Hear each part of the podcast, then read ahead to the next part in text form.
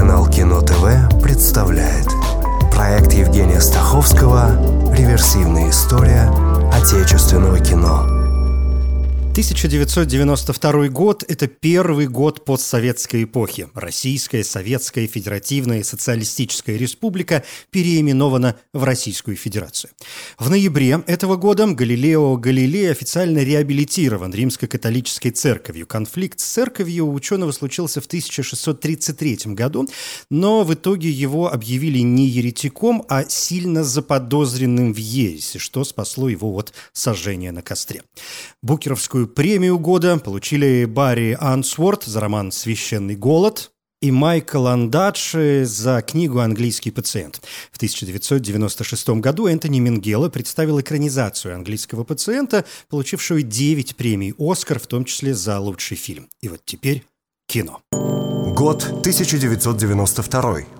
Помнится, в одной из глав я заметил, что период 90-х годов 20 -го века, ну и где-то по 2001 год можно назвать второй волной малокартинья.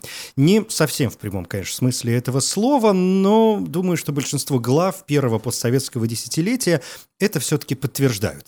Но вот первые годы после распада СССР, 1993 и 92 это время, когда снимались столько, что, кажется, и в лучшие годы Союза так не снимали. Есть э, разные оценки. Кто-то говорит, что за первый постсоветский год сняли больше 500 фильмов, кто-то говорит, что эта цифра за два года, 91 и 92 А вот Марк Рудинштейн, продюсер и создатель фестиваля «Кинотавр», как-то заметил, что только в 92-м сняли около 400 картин.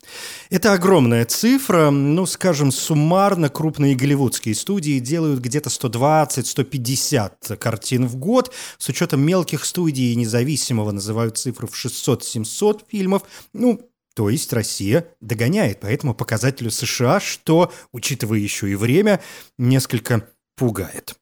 С другой стороны, это время, когда кино снимал кто угодно. Бери камеру, находи деньги и вперед. Или даже снимай без денег какой-нибудь ересь. И понятно, что большинство созданных в то время фильмов никто не смотрел. Да, мы знаем их названия, можем попробовать э, почитать кто, сколько и зачем, но гораздо важнее понимать, что и в годы, когда в стране был чудовищный кризис, и конституционный, и финансовый, и гражданский продолжали снимать кино и вполне приличное, пусть и порой с зарубежным финансированием. Я, конечно, не вижу смысла рассказывать обо всех четырех сотнях фильмов 1992 года, но все равно предложу две серии. Год удачный для России на фестивале, и об этом в первой, а есть заманчивые, порой совершенно забытые работы, достойные внимания, и об этом во второй. Приступим. Реверсивная история отечественного кино.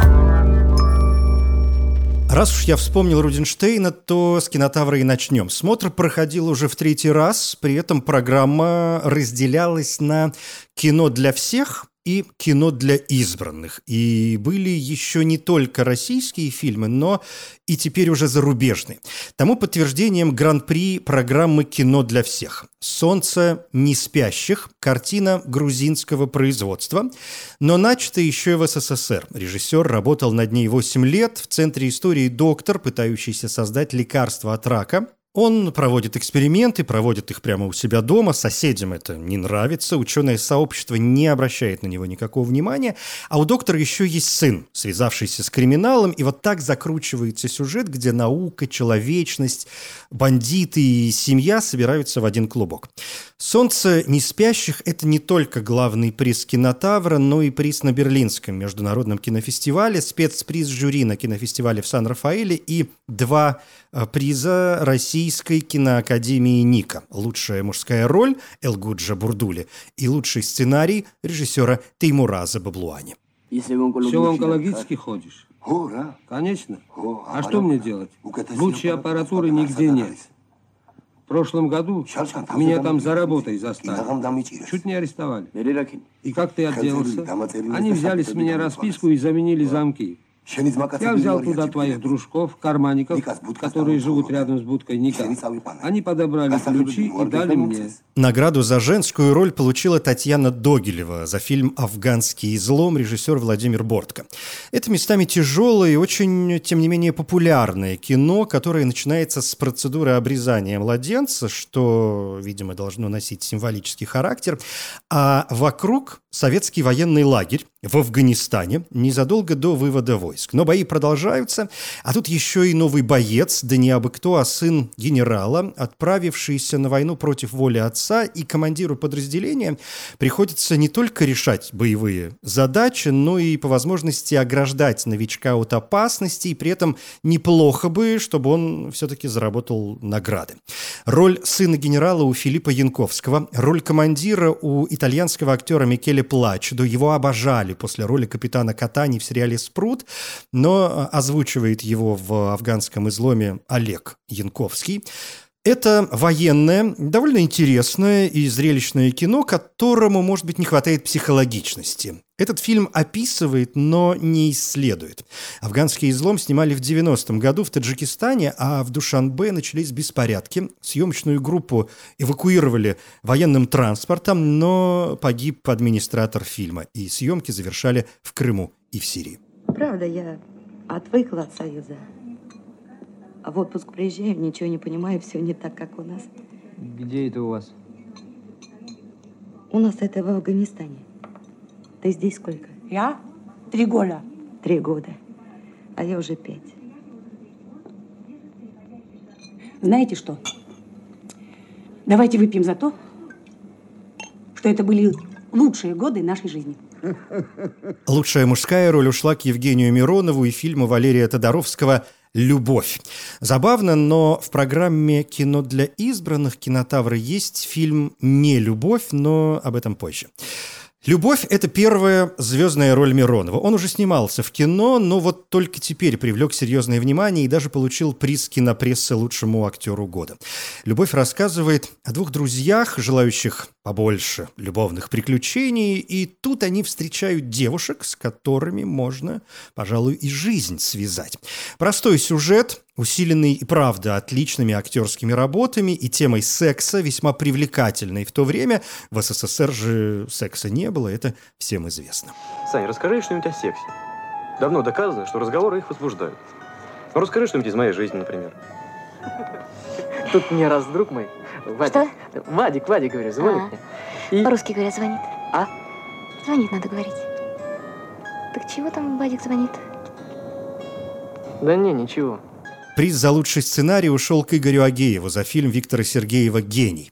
Этот фильм стал дико популярным и, кажется, не теряет очарования и сегодня. Главный герой, роль Александра Абдулова, инженер, изобретатель, который всю жизнь работал в научно-исследовательском институте, естественно, за какие-то копейки. И вот теперь, в наступившие свободные предпринимательские времена, решил использовать свой талант, но раз уж кругом одни торгаши, бандиты и чиновники, придется работать с торгашами, бандитами и чиновниками. И он с помощью своих изобретений вымогает у них деньги. При этом он герой все же положительный. Это Робин Гуд, шантажирующий только тех, кто, по его мнению, нажил богатство незаконным путем.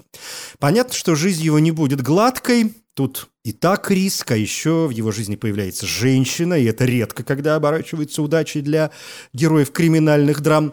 Среди актеров Юрий Кузнецов в привычной для себя роли милиционера. Как минимум помним картины «Мой друг Иван Лапшин» и «Противостояние», а позже будут «Подмосковные вечера» и, конечно, сериал «Улица разбитых фонарей» в роли главаря бандитов неожиданный Иннокентий Смоктуновский. Но я потратил на тебя много времени.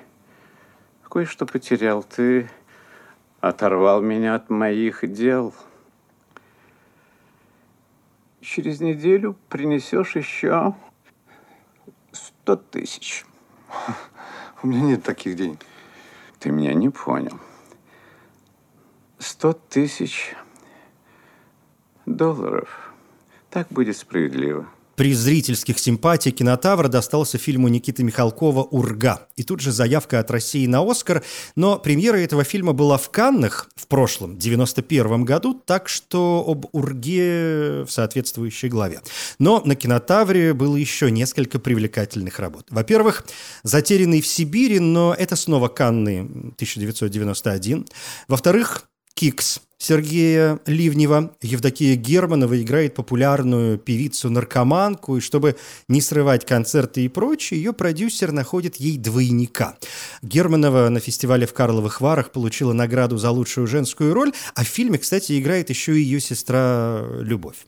В-третьих, арифметика убийства. Тут еще и главный приз фестиваля «Киношок». В 92-м «Киношок» прошел впервые.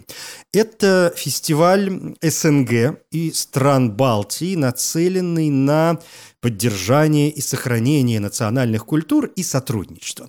Название очень удачное, но очень жаль, что ничего шокирующего в фильмах фестиваля, по крайней мере, в фильмах-победителях нет. Но вот за 30 лет я бы в этом смысле, ну, отметил только мелодию для шарманки Киры Муратовой, да и то с натяжкой. Что до арифметики убийства, это совсем не захватывающий детектив, в коммуналке убивают э, человека, идет расследование, и все крутится вокруг двух персонажей. Следователя, которого зовут Петр Прокофьевич, еще одна, кстати, милицейская роль уже упомянутого Юрия Кузнецова, и молодого соседа Ильи Ильича. Он прикован к инвалидному креслу и пытается изо всех своих интеллектуальных сил помочь следствию. Такая вот Достоевщина с участием Зинаиды Шарко. Интриги, собственно, две. Кто убийца и произнесет ли Шарко хоть слово. Это психология. А в нашем деле мы призваны, короче говоря, искать простые причины. Прямо смотреть на вещи. Что, где и, как говорится, когда. Вот, кстати, насчет воздуха. Вас ведь вывозят подышать? Да, именно. Вывозят. Я сам не могу, я монстр. Извините, недопонял. Урод. Еще один фильм кинотавра «Лох. Победитель воды». Некогда весьма популярная очередная криминальная работа, где главный герой после смерти друга вступает в схватку с бандитами. Режиссером выступил Аркадий Тигай, известный, кроме этой работы, сотрудничеством с Юрием Маминым. Вместе они сделали «Окно в Париж» и «Горько» 98 года. «Лох. Победитель воды» – очень простое кино, привлекающее исполнителем главной роли. Сергей Курехин в первую очередь музыкант. И для него лох – это как для Виктора Цоя игла. Он музыкант, представший как актер. Курехин снимался и в других фильмах, но если вынести за рамки концептуальных «Двух капитанов 2», то «Лох. Э, победитель воды» в его актерской биографии все же основной. Несмотря на это, фильм без особенных курехинских выкрутасов и ценен скорее самим его присутствием. Слышь, подожди, ну подожди, я тебе говорю, ну не уходи ты. Ты ничего не поняла. Там они убили Пусти. моего друга, понимаешь? Ты должна мне помочь. Там остался ребенок. Ты никому жена. ничего не должна. Да понятно? чего вы все боитесь? Ничего они не сделают, ты понимаешь? Да ты их ничего, не знаешь. это уголовники.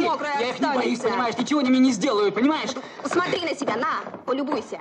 На, посмотри, мудак. Программу кинотавра «Фильмы для избранных» оставим на вторую главу и посмотрим основные международные фестивали.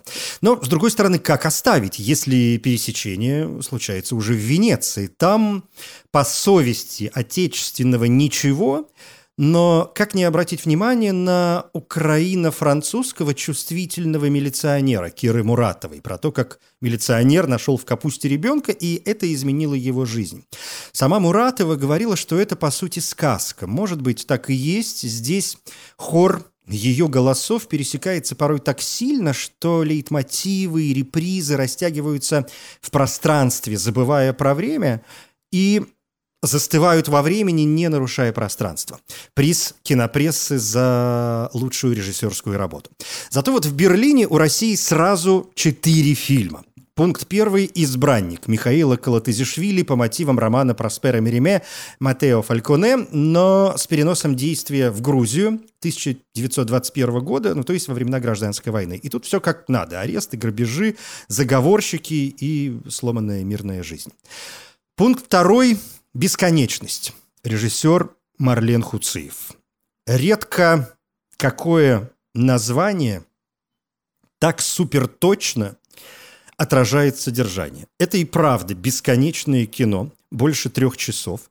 И есть ощущение затянутости. Ну вот, например, первые семь минут картины ну, в общем, не происходит ничего. Это виды города с высоты крыш, пустые бульвары, листочки на деревьях трепещут. Потом появляется некий человек, он приходит домой, решает поспать, но его начинают донимать телефонными звонками знакомые и незнакомые люди. За стенкой при этом кто-то разучивает на пианино гаммы, и не только. А потом начинают приходить люди. Хуцеев говорил, что это его самый личный фильм. Ну, раз так, видимо, это взгляд внутрь себя и попытка постичь себя как человека и художника. Здесь и Кавка, и Довлатов, и поэтические этюды, и бесполезные разговоры, за которыми должен скрываться глубокий смысл, и высокофилософские беседы, за которыми не скрывается ничего. Есть ощущение сумбурности, но разве не сумбурна сама жизнь человека, тем более человека неординарного?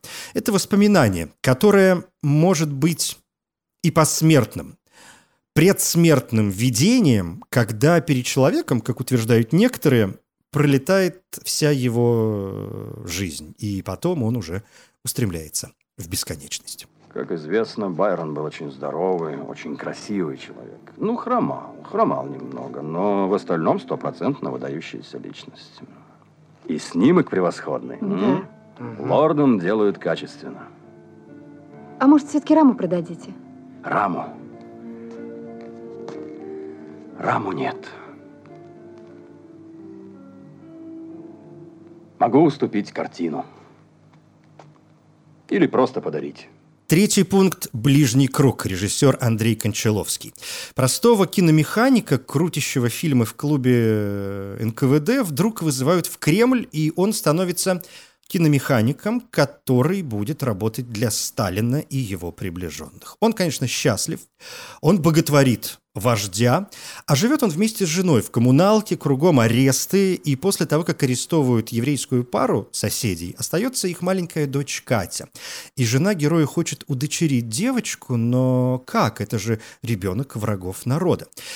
«Ближний круг» — это мощное кино о режиме, о слепоте веры, о культе личности и трансформации, о пропаганде и о лжи, о том, как живет и работает тоталитаризм. В фильме много русских актеров э, в основных ролях из э, ближнего круга Сталина. Самого играет Александр Збруев. И кажется, это не лучший выбор, но, видимо, никого другого не нашлось, а до Сталина в исполнении Максима Суханова еще далеко. В главной роли киномеханика Ивана Саньшина, у него, к слову, есть реальный прототип, э, крутивший фильмы в Кремле долгое время. Так вот, в главной роли Том Халс, американский актер, блестяще некогда сыгравший роль Моцарта в фильме Милоша Формана «Амадей». Что это ты Ворошилова снял? Разлюбил его? Или он теперь тоже враг народа? Настя, ты что говоришь? Я шучу, Вань.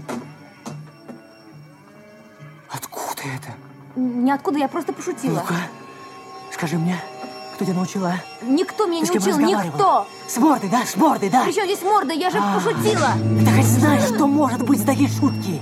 Дура! Пункт четвертый – самостоятельная жизнь Виталия Коневского. Продолжение его работы «Замри, умри, воскресни». Действие происходит все в том же шахтерском городке на Дальнем Востоке. Главный герой Валерка повзрослел, но все так же влюбляется и при этом начинает более трезво смотреть на жизнь, причем даже не на свою личную, а на то, что происходит вокруг. А вокруг, как водится, сталинская эпоха, причем ее занавес. Как и первый фильм «Самостоятельная жизнь» автобиографическая работа Коневского, но она отличается от «Замри, умри, воскресни» и стилистически, и тем, что так и не вышла на российские экраны.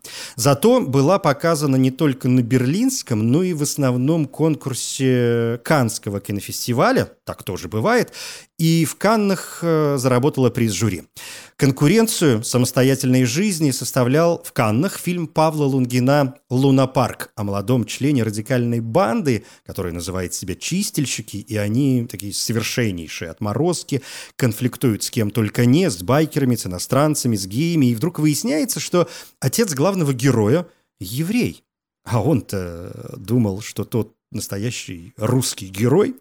Надо ли пояснять? что будет дальше. Конечно, парень в шоке.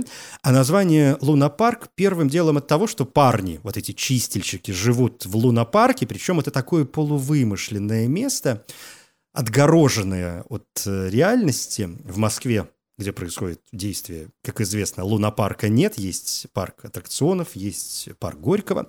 Плюс тут намек на жажду острых ощущений, на жизнь как «Американские горки» на общее искажение восприятия.